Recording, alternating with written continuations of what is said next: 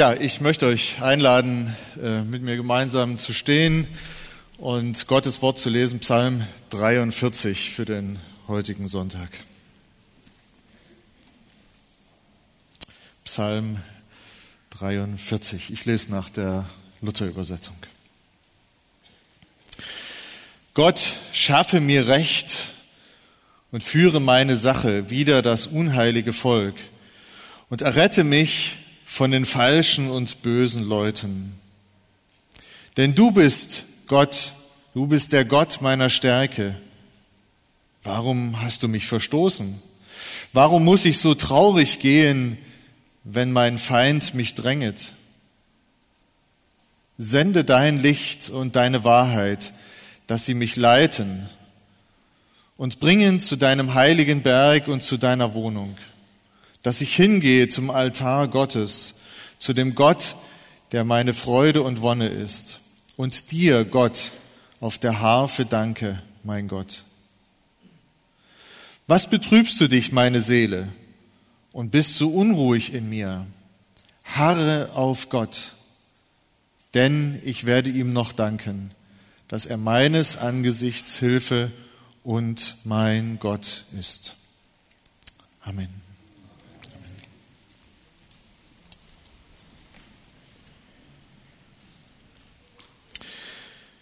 Mit äh, Psalm 43 haben wir eigentlich nur äh, den dritten Teil eines etwas größeren Psalms. Ähm, wer in seinen Bibeln schaut, wird wahrscheinlich bei einigen feststellen, dass da gar keine so richtige Zwischenüberschrift äh, äh zwischen Psalm 42 und 43 steht, wie wir das sonst ja so gewohnt sind von unseren Bibelausgaben. Und ja, wahrscheinlich ist Psalm 42 und 43 ursprünglich tatsächlich ein Psalm gewesen mit drei Strophen und jeweils am Ende ein Refrain, den wir hier im Psalm 43 im letzten Vers gehabt haben. Und das bringt ein bisschen mit sich, dass ich ähm, jetzt bei der Auslegung auch von Psalm 43 immer wieder auch ein klein bisschen zurückspringe ähm, in ein paar äh, kurze Teile von Psalm 42. Und wer Freude hat, äh, der ist natürlich herzlich eingeladen, zu Hause dann auch mal den ganzen Text nochmal zu lesen und auch den ganzen Psalm 42. Dann hat man ein klein bisschen noch den äh, Kontext und das Umfeld auch für das, was wir heute Morgen miteinander betrachten wollen. Ähm, das bringt auch mit sich, dass am Anfang von Psalm 43 gar nicht steht, von wem der Psalm eigentlich ist. Das ist eigentlich recht unüblich. Normalerweise stehen, steht im ersten Satz so ein Hinweis, von wem der Psalm ist. Manchmal noch, nach welcher Melodie der zu singen ist. Manchmal auch ein Hinweis auf den Hintergrund. Das haben wir aber am Anfang von Vers 42. Eine Unterweisung der Söhne Korach vorzusingen. So äh, übersetzt es Luther. Das heißt, wir haben wieder einen Psalm aus der überschaubaren Anzahl derer, wo äh, da steht ein Psalm der Söhne Korach. So wie auch das letzte Mal schon, als äh, Wolfgang gepredigt hat. Psalm 45 ist auch einer aus dieser Reihe von etwa zwölf Psalmen, die wir von den Söhnen Korach haben. Und es ist auch wieder so eine Unterweisung. Manche Bibelübersetzungen lassen das unübersetzt, da steht dann ein Maskil. So ganz genau weiß das keiner, was das ist, aber unterm Strich ähm, haben sich die Ausleger doch im Wesentlichen darauf geeinigt. Es ist doch eine etwas stärkere lehrmäßige Betonung. Ähm, es ist ein Lied, es ist ein Gedicht, ja, aber es ist doch auch speziell für die Unterweisung gedacht. Und so auch hier unser Psalm für heute Morgen, Psalm 43. Wer den Psalm ganz genau geschrieben hat, wissen wir nicht. Söhne Korach, das ist eine Gruppe von Leviten gewesen, äh, die am Tempel gedient haben, äh, wohl auch in mancher Hinsicht im musikalischen Dienst. Ähm, aber wer das dann im Einzelnen genau gewesen ist oder ob das Gemeinschaftskomposition war, das wissen wir alles nicht. Das ist auch für uns hier nicht wirklich wichtig. Vielleicht ist es ein Einzelner von denen gewesen, der vielleicht auch mit David unterwegs war, als David in der Verbannung war, im Exil war. Der Psalm 42, der macht ein paar Andeutungen in diese Richtung. Es gibt einzelne Ausleger, die sagen, hm, vielleicht ist doch David der eigentliche Autor des Psalmes und es ist nicht von den Söhnen, sondern für die Söhne Korach, diejenigen, die das dann also vortragen, singen sollten. Wie auch immer. Wir wissen es nicht ganz genau. Es ist für die Auslegung auch jetzt nicht ähm, so von entscheidender Bedeutung. Aber wir haben eben von Psalm 42 den Hintergrund, dass der Autor, der Psalmist, irgendwie im Exil ist. Er ist nicht zu Hause in Jerusalem, ähm, in seiner irdischen Heimat, auch in seiner geistlichen Heimat. Er ist unter gottlosen Menschen und er leidet darunter. Und das ist dann auch der Punkt, wo sicher wir immer wieder äh, auch anknüpfen können und äh, wo wir selbst auch unmittelbar davon betroffen sind. Wir werden darauf zurückkommen. Wir schauen uns die ersten beiden Verse von Psalm 43 ein bisschen an und man kann sie unter ja, die Überschrift setzen, unter gottlosen Menschen. Dort bewegt sich, dort lebt, dort ist im Moment der Psalmist. Er beginnt mit den Worten, Gott schaffe mir Recht, führe meine Sache.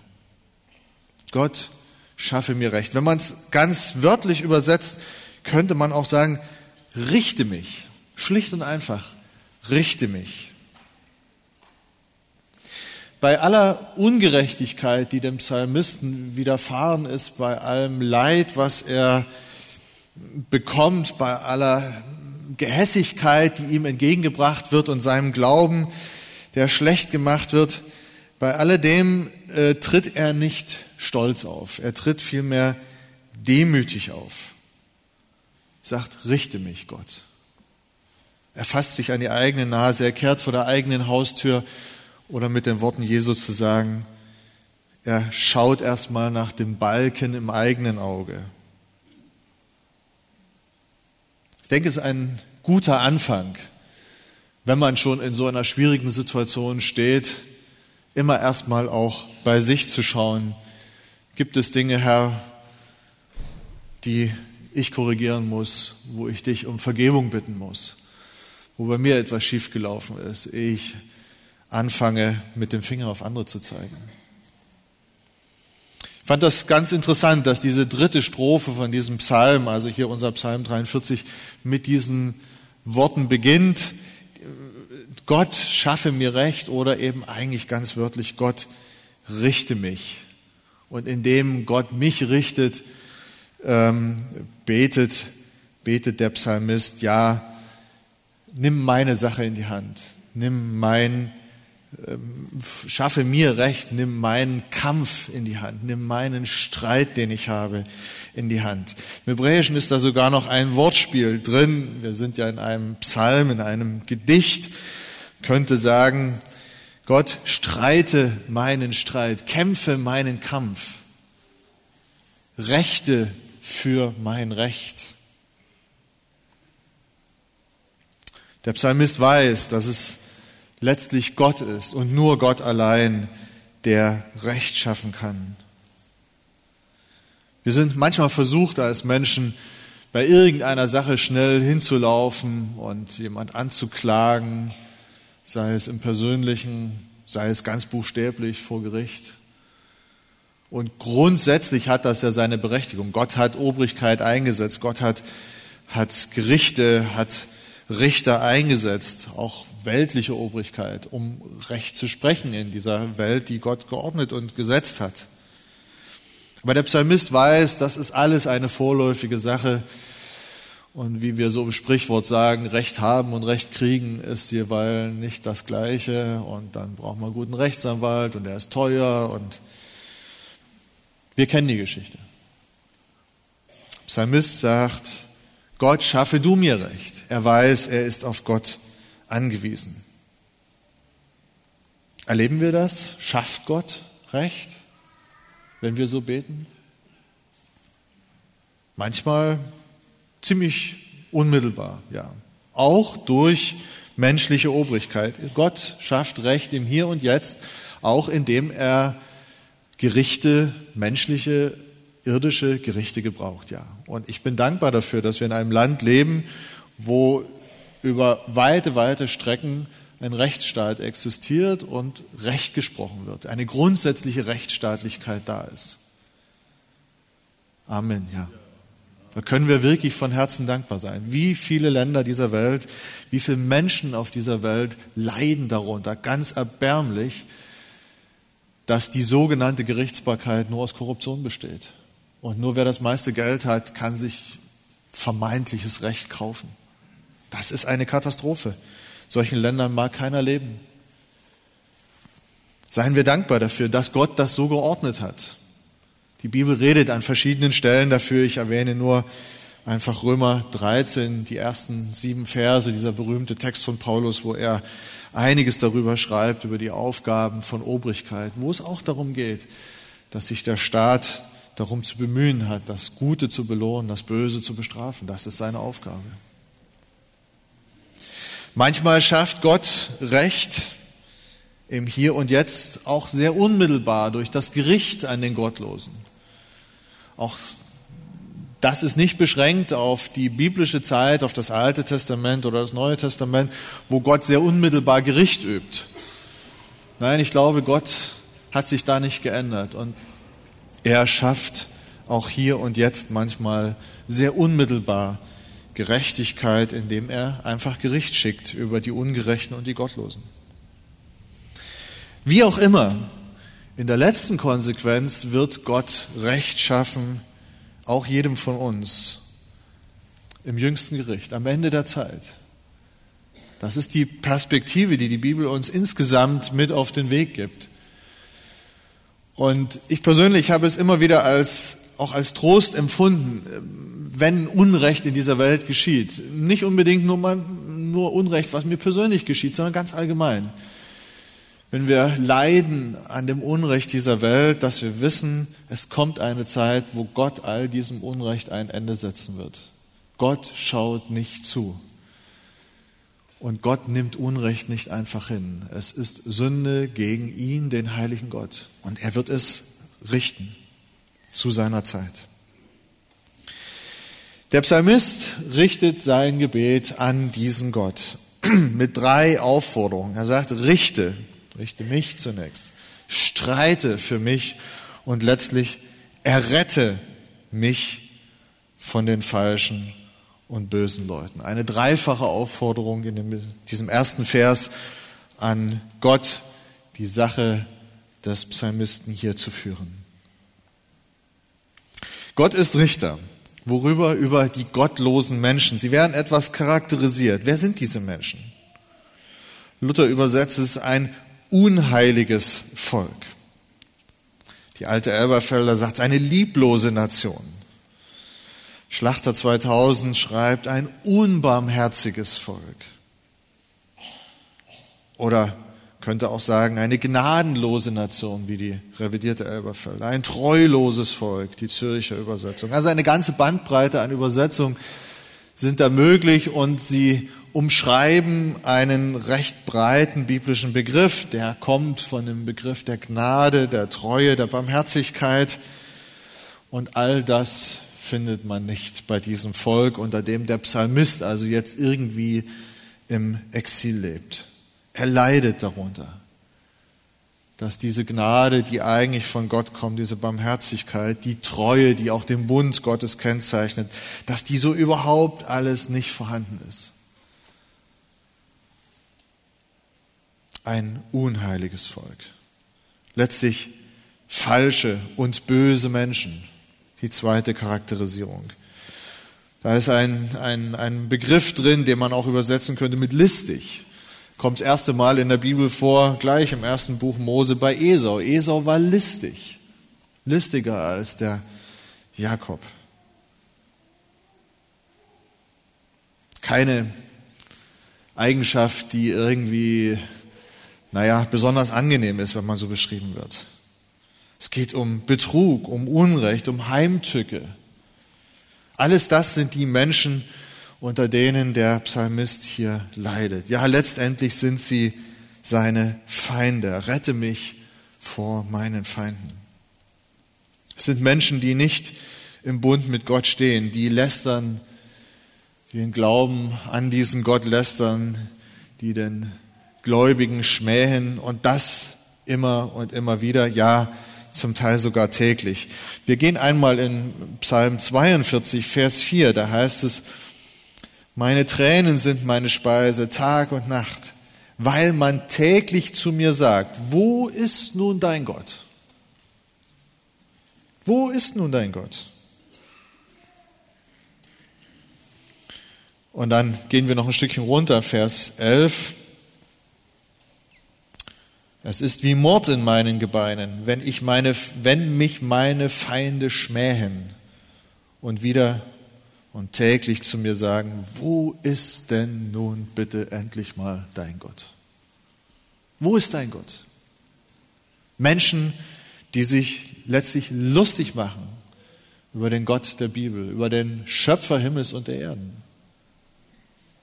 Was sie selber glauben, wissen wir nicht. Das sagt der Text nicht. Ob sie überhaupt irgendwas glauben, ob sie Agnostiker sind, ob sie quasi Atheisten sind, wir wissen es nicht. Aber eins wissen wir, sie machen sich lustig über den Glauben an den wahren Gott. Und der Psalmist, er leidet darunter, jämmerlich.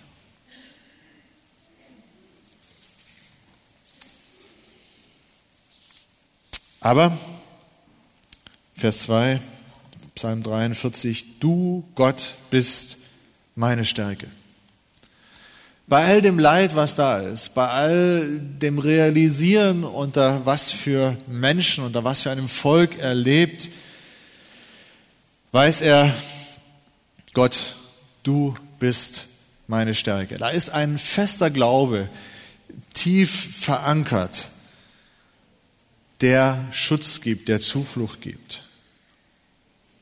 Nichtsdestotrotz ist damit der Text ja nicht zu Ende. Geht noch ein bisschen weiter und damit ist auch das Problem nicht gleich geklärt. Denn auf, diesem, auf dieser Basis sagt der Psalmist, aber bitte, warum hast du mich verstoßen? Warum muss ich so traurig gehen, wenn mein Feind mich drängt? Warum hast du mich verstoßen? Warum leide ich überhaupt noch? Als ich das so jetzt für die äh, Vorbereitung auch wieder mit Bewusstsein las, da dachte ich, oh Mann, jetzt, jetzt haut er ganz gut auf den Putz, oder? Der Psalmist. Warum hast du mich verstoßen? Hat, hat Gott ihn denn wirklich verstoßen? Kann man, kann man das wirklich so sagen? Das ist eigentlich, also aus Gottes Sicht funktioniert das eigentlich nicht. Gott ist treu. Gott verstößt doch nicht einfach. Nur weil da einer im Exil ist und weil er nicht zu Hause in Jerusalem ist, dort wo die Gemeinde ist, wo der Hauskreis ist, wo die Geschwister sind, jetzt mal im Bild gesprochen. Warum auch immer der im Exil ist, wir wissen es ja nicht. Ob selbst verschuldet oder weggeführt, kann verschiedene Ursachen haben. Aber eins ist sicher, der Psalmist ist ehrlich. Ihm kommt es wirklich so vor und er sagt Gott ganz offen, wie er denkt. Und das ist doch das Beste, was wir machen können. Vor Gott irgendwie versteckt zu spielen, hat sowieso keinen kein Zweck. Warum auch? Gott ist Gott. Er weiß alles, er sieht alles. Warum sollten wir ihm irgendwas vorspielen? Der Gott der Bibel ist da, wir würden menschlich sagen, ganz relaxed. Der kann damit leben. Wir müssen ihm nicht irgendeinen tollen Gottesdienst vorspielen, sei es am Sonntagmorgen oder im persönlichen Leben unter der Woche und so tun, als ob. Wir können ehrlich sein, wir müssen ehrlich sein, aber wir dürfen auch ehrlich sein. Selbst wenn es inhaltlich eigentlich gar nicht so wirklich stimmt. Wenn man theologisch sagen müsste, na ja, hier musst du nochmal über die Bücher gehen, also ganz so stimmt das ja nicht. Der Psalmist kommt einfach so zu Gott und schüttet ihm sein Herz aus. Warum hast du mich verstoßen? Was meint er eben? Der nächste Satz sagt es. Warum muss ich trauernd umhergehen, wenn mich der Feind bedrängt? Die Bedrängnis, von der wir gelesen haben, war eben diese tägliche Frage, wo ist denn nun dein Gott? Das macht ihn fertig. Aber allein diese, dieser Umstand, diese Anklage von den anderen äh, ringsrum, die sich über Gott lustig machen, das ist doch kein Beleg dafür, dass Gott mich verstoßen hat, dass Gott den Psalmisten verstoßen hat. Wie denn auch? Das ist doch verrückt, oder? Aber ihm kommt es so vor. Und er legt es Gott so vor die Füße. Aber die Frage treibt ihn um und die Frage treibt vielleicht auch manchen von uns um. Wer kennt das nicht, dass irgendwie das, was einem lieb und teuer ist und das, was uns am liebsten und teuersten ist, ist unser Glaube an Jesus Christus, an den dreieinigen Gott. Wer kennt das nicht, dass wenn dieser Glaube geschmäht wird, dass einem das an die Nieren geht? Und wir uns manchmal fragen, warum greift Gott nicht, nicht gleich ein? Warum setzt er dem nicht sofort ein Ende? Bei den Jüngern Jesu lesen wir an einer Stelle, dass sie sich eigentlich wünschen, dass Gott am besten gleich mal Feuer vom Himmel schmeißt. Alles zu seiner Zeit. Nein, Gott ist barmherzig und langmütig, geduldig, von großer Güte. Er wartet. Er möchte, dass Menschen zur Umkehr kommen. Aber wir fragen uns, warum schafft er mir nicht sofort recht? Warum persönlich gefragt, warum machen mich denn überhaupt diese Pöbeleien gegen meinen Glauben so fertig? Kann ich nicht einfach drüber weggucken? Ich bin mir doch meiner Sache sicher, ich habe einen festen Glauben. Lass die doch, lass die doch reden, lass die doch erzählen, lass die schwätzen. Warum macht mich das so fertig? Oder wie es in Psalm 42, 11 in den Versen davor geheißen hat, ja, es ist wie Mord an meinen Gebeinen. Was heißt denn das? Ja, es schlägt mir förmlich die Beine weg, wenn denn so eine Schmähung kommt. Ich kann nicht mehr stehen, ich kann nicht mehr gehen. Das ist nicht angenehm. Es zieht mir förmlich den Boden unter den Füßen weg, so sagen wir im Sprichwort. Ich bin völlig am Taumeln. Warum, warum Gott? Warum leide ich so?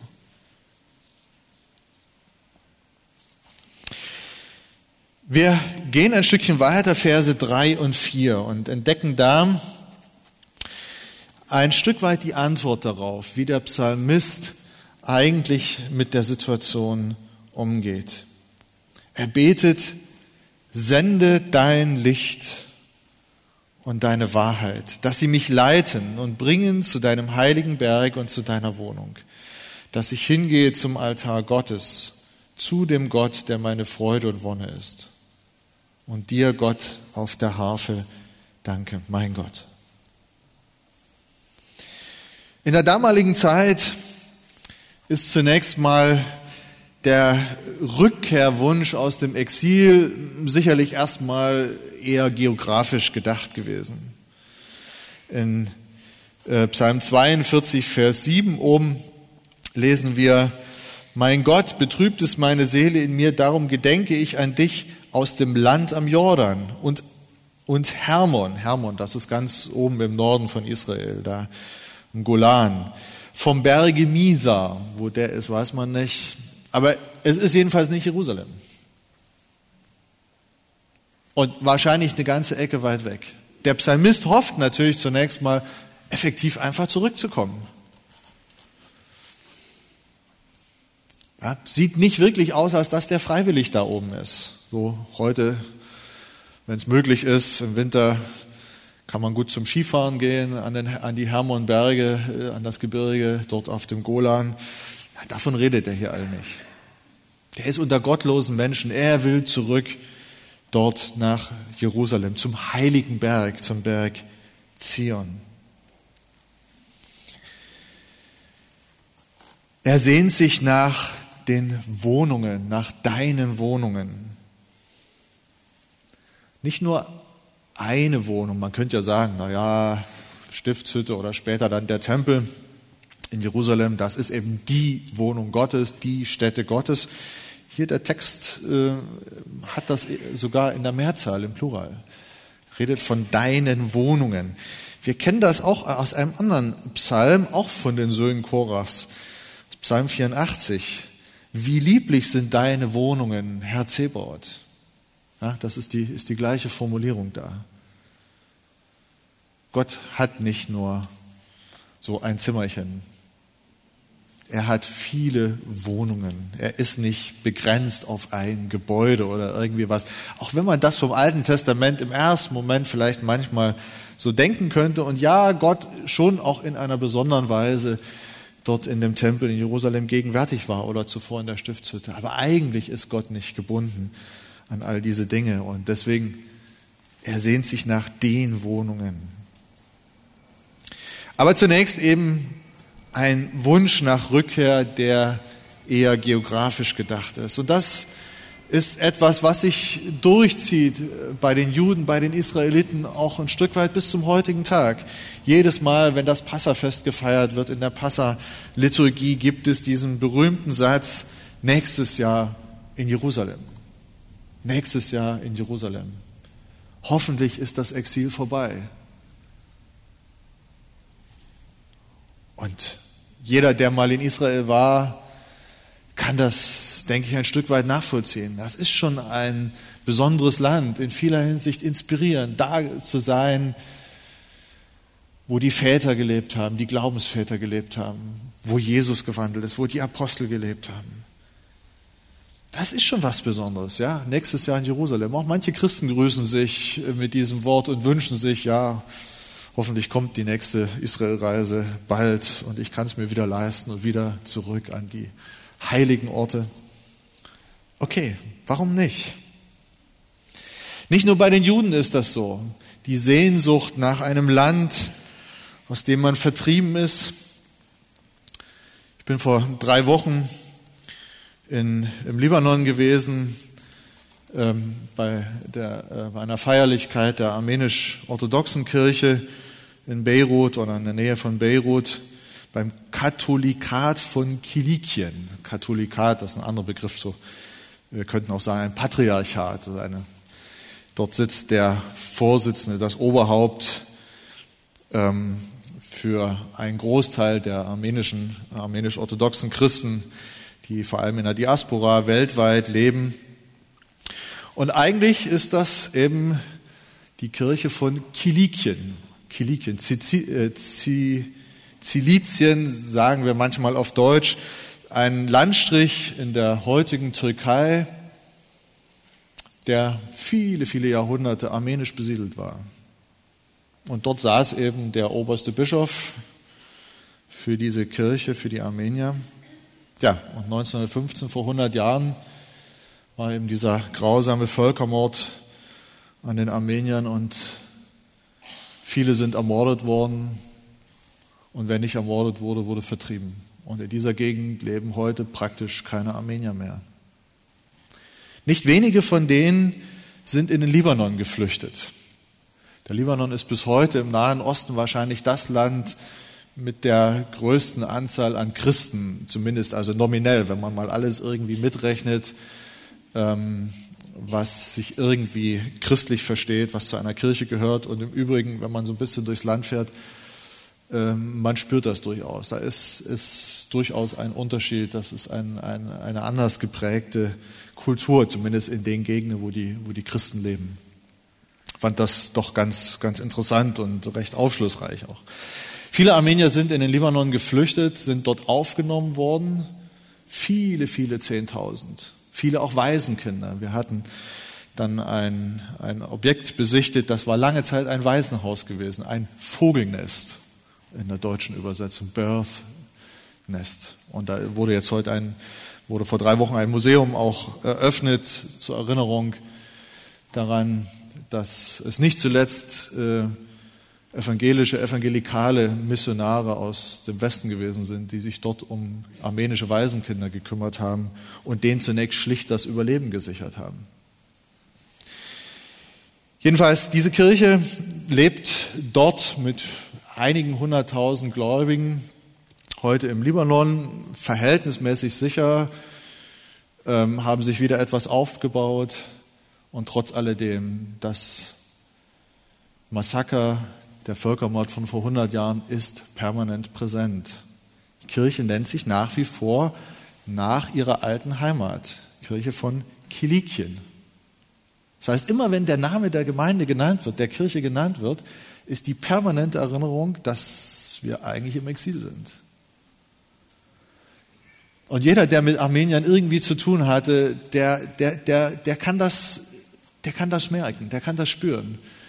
Da ist immer, immer der Hang dazu, eigentlich sind wir hier nicht, äh, das ist hier nicht unsere Heimat, wir sind in der Diaspora. Eigentlich müssten wir wieder zurück. Am besten direkt nach Armenien, Jerewan, das ist so das Jerusalem aller Armenier. Und dann wird immer ein Lied gesungen, wie eine Hymne. Und auch wenn man den Text nicht versteht, es hat schon so einen Gänsehautfaktor mit dabei.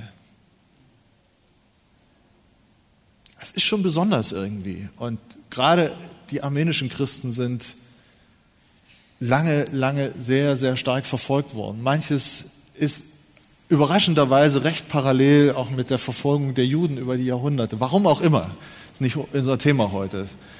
Aber mir ist das aufgefallen, wenn man das so ein bisschen verfolgt und sich ein bisschen anschaut, da gibt es, gibt es manche Parallelen.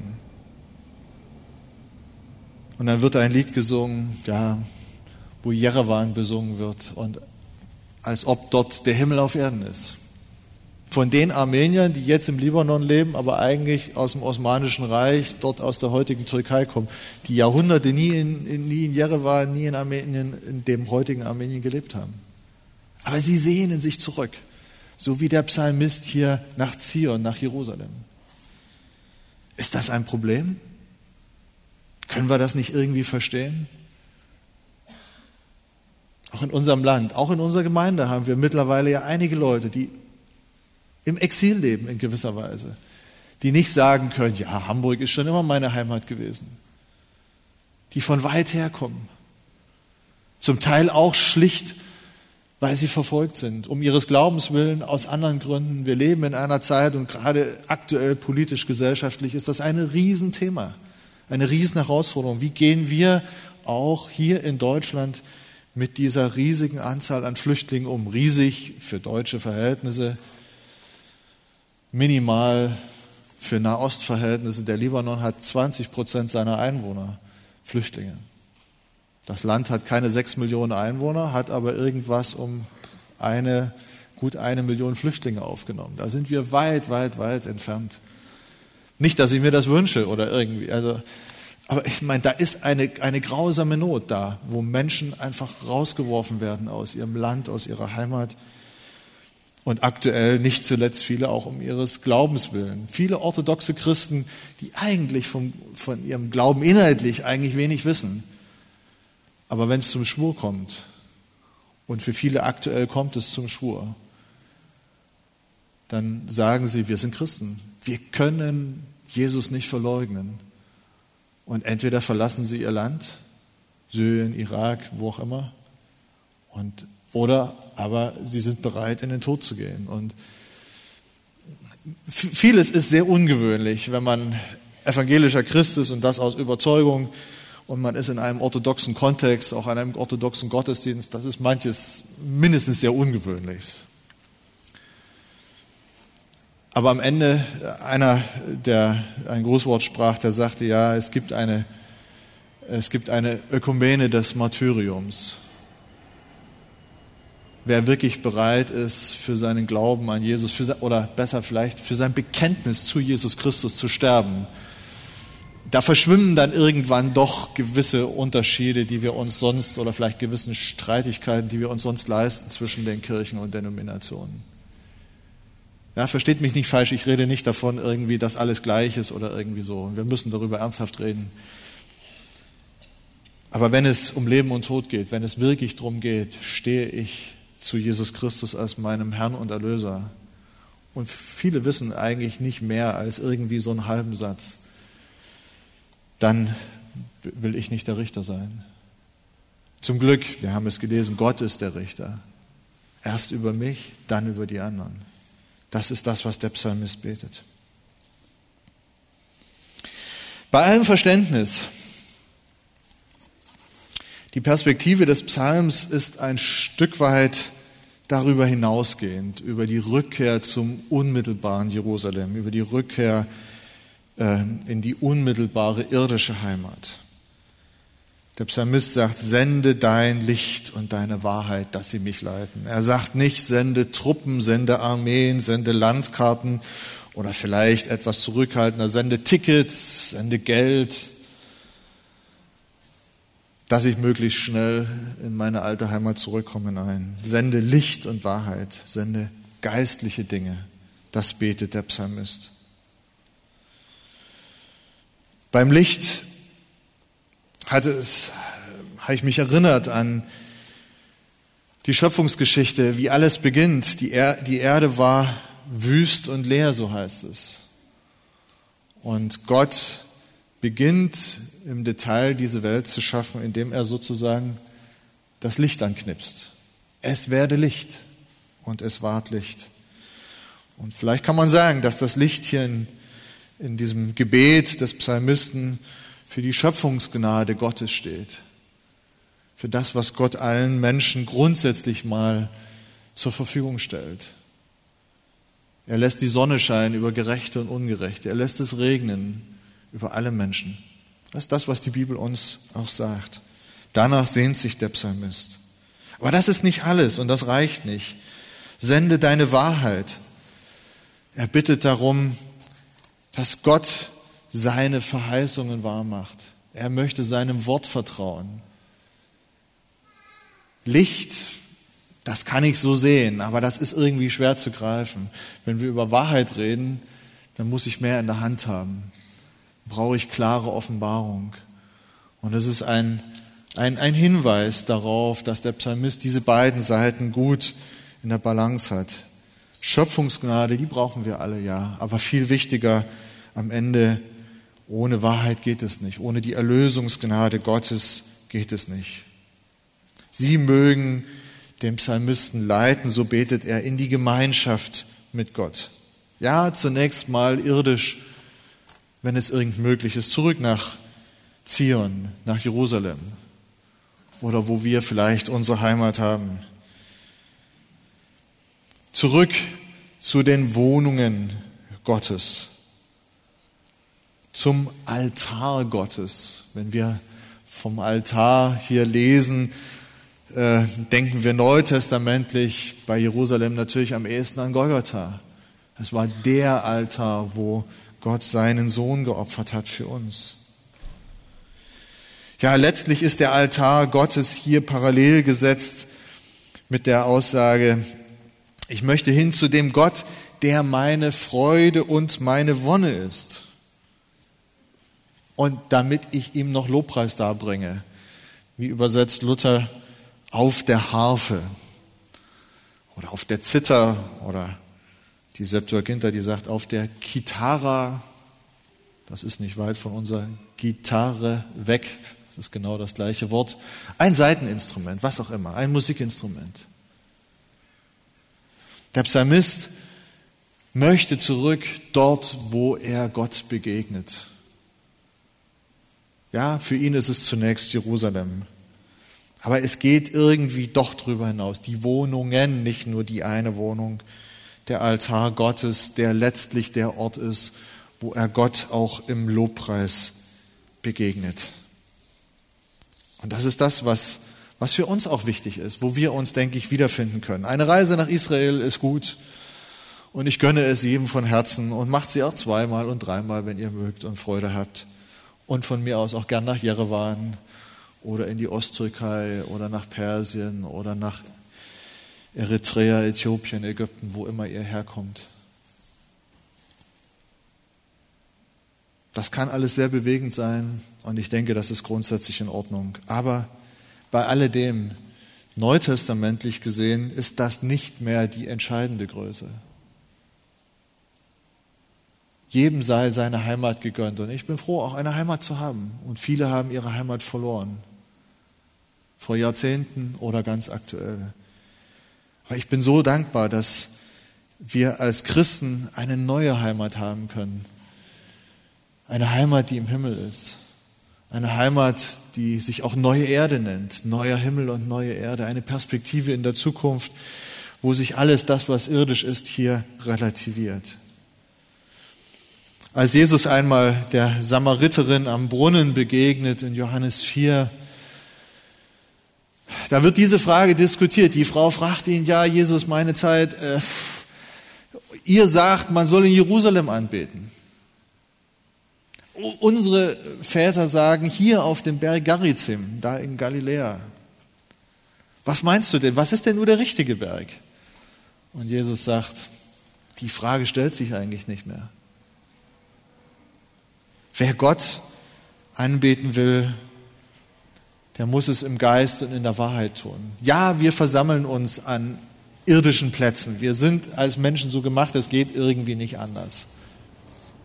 Aber die irdischen Plätze sind nicht das Entscheidende, ob es Jerusalem oder Garizim ist. Das ist nicht der Punkt. Und selbst wenn an diesen Plätzen unmittelbar Gott gar nicht angebetet wird, geht die Welt auch nicht unter. Gott kann und soll überall angebetet werden, zu jeder Zeit, an jedem Ort. Das ist das Eigentliche. Das ist im Prinzip auch im Alten Testament nicht anders gewesen. Aber spätestens im Neuen Testament wird es ganz klar und eindeutig gesagt. Wo ist denn dann der heilige Berg? Ich würde sagen, ganz unmittelbar, heute, hier, jetzt, hier im Gottesdienst. Das ist die Stelle, wo wir Gott begegnen, wo wir Gemeinschaft mit ihm haben. Das ist im Hauskreis, wenn wir uns unter der Woche hin und her in den Häusern treffen. Aber natürlich auch meine ganz persönliche Zeit, wenn ich Gott irgendwo ganz privat suche und begegne, sei das im stillen Kämmerlein, wie wir so sagen, sei es auf einem Spaziergang. Wir sind als Familie im Urlaub ein paar Tage in der Schweiz gewesen, im Berner Oberland, in den Alpen es ist beeindruckend. Und ich habe immer wieder gedacht und nicht nur gedacht, auch gesagt, lass uns, lass uns diesem Schöpfer danken, der vieles so wunderbar gemacht hat. Die Berge sind grandios. Und dann oben irgendwo, wo fast nur noch Steine sind, plötzlich kleine Blümchen, farbenfroh, Schmetterlinge dabei, Bergwiese, naja, wie man sich so die Idylle mit Kuh und Glöckchen, wie man sich das so vorstellt. Es ist fast ein Paradies und das in dieser Welt, wo so viel Leid und Krieg und Not ist. Wir haben es genossen. Aber nicht einfach so, sondern wir haben Gott von Herzen gedankt. Er ist uns ein Stück weit auch da begegnet. Auch das ein heiliger Berg, nicht weil es in den Bergen war, sondern weil wir Gott begegnet sind. Der letzte Vers ist der Refrain ähm, dieses gesamten Psalmes und er bringt das eigentlich alles nochmal gut zusammen, wie der Psalmist jetzt eigentlich mit der ganzen Problematik umgeht. Was betrübst du dich, meine Seele, und bist so unruhig in mir? Er fragt zunächst sich selber. Und ich glaube, das ist eine sehr vernünftige Sache. Jetzt hier zum dritten Mal. Er reflektiert sein eigenes Denken, redet gewissermaßen zu seiner Seele. Was betrübst du dich? Was bist du so aufgelöst? Was bist du so unruhig? Warum stöhnst du so? Warum seufzt du so? Ist das wirklich gedeckt von den Fakten? Ist das vernünftig? Entspricht das deinem Glauben? Nur weil die anderen dich blöd anmachen, deinen Glauben irgendwie, naja, lästern? Und du versinkst fast in Depression? Passt das wirklich? Der Psalmist sagt, nein, harre auf Gott. Harre auf Gott. Eine Aufforderung an sich selbst, an seine Seele. Komm, komm wieder auf den Boden. Komm wieder zu den Fakten zurück. Ja, im Moment fällt es mir schwer, aber harre auf Gott, blicke auf Gott, richte deinen Blick wieder auf zu diesem Gott, von dem du doch gesagt hast, er ist meine Stärke, er ist meine Zuflucht, er ist mein Fels. Das ist die eigentliche Pointe, das ist die eigentliche Lösung hier für das Problem des Psalmisten. Ja, und nicht nur das, harre aus, sondern noch einen kleine weitere Perspektive, denn ich werde ihm noch danken. Es kommen wieder bessere Zeiten. Es bleibt nicht dabei. Er ist zuversichtlich, zurückzukommen nach Jerusalem, sei es jetzt im buchstäblichen oder besser im übertragenen Sinn, zurück zu Gott. Und wenn es doch im Exil ist, ich kann Gott überall begegnen. Seine Wohnungen sind weit verstreut. Er ist überall. Er ist da. Wenn ich nur, wenn ich ihn nur suche, dann ist Gott da. Dann lässt er sich finden. Im Moment fällt es mir schwer, aber sag deiner Seele, ich sage meiner Seele, es kommen wieder bessere Zeiten. Ich werde ihm, ich will ihm noch danken. Die Zeit kommt gewiss. Wem will er danken? Ja, natürlich Gott, wem sonst. Aber es ist eine interessante Formulierung. Luther sagt hier, ähm, diesem Gott, er ist meines Angesichts Hilfe. Da bin ich ein bisschen drüber gestolpert. Im Hebräischen steht da Jeshua. Allerdings mit einer klein wenig anderen Endung. Was ist Jeshua? Jeshua ist Hilfe, ist Rettung. Wir kennen das als Eigenname. Wir sagen dann meist Jesus und nicht die hebräische Aussprache Jeshua. Jesus heißt einfach Hilfe, Rettung, Erlösung, Befreiung. Warum das? Ja, der Engel, der hat es schon äh, in der Ankündigung der Geburt Jesu gesagt, Matthäus 1, 21. Er soll Jesus heißen. Warum? Denn er wird sein Volk retten von ihren Sünden. Weil er ein Retter ist, soll er Retter heißen. Weil er ein Befreier ist, soll er Befreier heißen. Weil er eine Hilfe ist, nicht nur eine, weil er die Hilfe ist, soll er Hilfe heißen, könnte man sagen. Aber hier jetzt das Ganze im Plural, in der Mehrzahl. Er, der Gott, dem der Psalmist dankt, er ist meines Angesichts Befreiungen. Also, ja, einerseits ist Gott der Befreier, Jesus ist mein Befreier. Ich wünsche und hoffe, er ist auch dein Befreier und Erlöser. Aber wenn das so ist, dann ist Gott auch in den vielen kleinen täglichen Dingen drin. Dann ist er meines Angesichts Hilfen, Befreiungen, Erlösungen für all das, was mich täglich plagt. Wo meine Arbeitskollegen kommen, meine Nachbarn, wer auch immer, mein Glauben lästert. Das ist das Thema hier dieses, dieses Psalms. Das kann immer und immer und immer wieder kommen, ja. Und dann sei dir gesagt, so sagt es hier der Psalm, Gott ist nicht nur einer, der einmal zur Hilfe kommt, sondern der im alltäglichen Leben immer und immer wieder kommt. Und dann kann der Psalmist auch sagen, ja, ich danke diesem meinem Gott, nicht nur einem Gott, sondern meinem. Er ist nicht nur Gott Himmels und der Erde, sondern er ist auch mein persönlicher, mein eigener Gott. Wenn Jeshua, wenn die Hilfe in Person,